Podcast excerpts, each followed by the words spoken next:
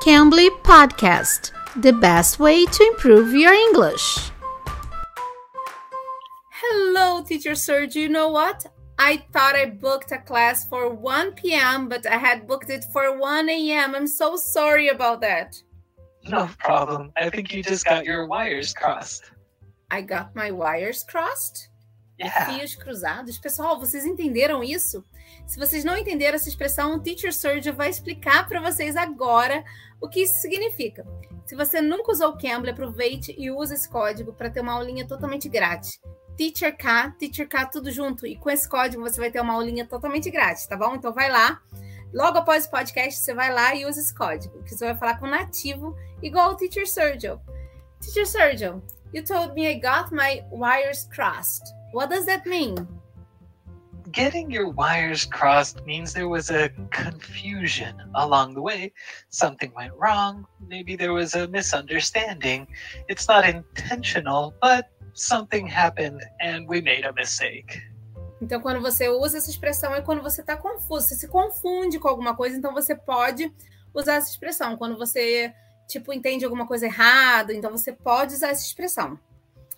Teacher Sergio, can you give us an example? Yes, well, to get your wires crossed, we use it as a verbal phrase to get. So, for example, like, oh, I came at the wrong time. I came to the wrong restaurant. I got my wires crossed. Okay, so if I'm talking to a friend and she can't understand what I'm saying, I can say, hey, hey, you're getting your wires crossed. Can I say that? You could say that. Like if they are starting to plan for this big event and you say, whoa, it's a small party. You're getting your wires crossed. Okay, good. That's really nice. This is a nice expression.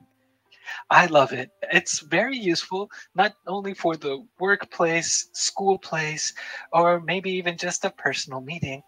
I always hear my students say, The homework was due today. I got my wires crossed. Mm. It happens to all of us. Okay, that's good. Okay, so thank you, Teacher Sergio, for helping us with it. Of course, it's always a pleasure. Pessoal, então esse foi o nosso podcast. Se você gostou, deixe seu like, compartilhe esse podcast.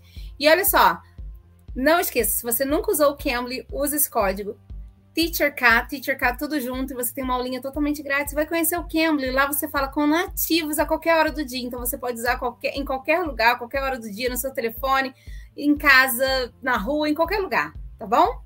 Eu sou a Teacher K, espero vocês aqui no próximo episódio. Bye bye, guys. Bye, Teacher Sergio. Thank you. Bye, Teacher K. Bye, guys. See you soon.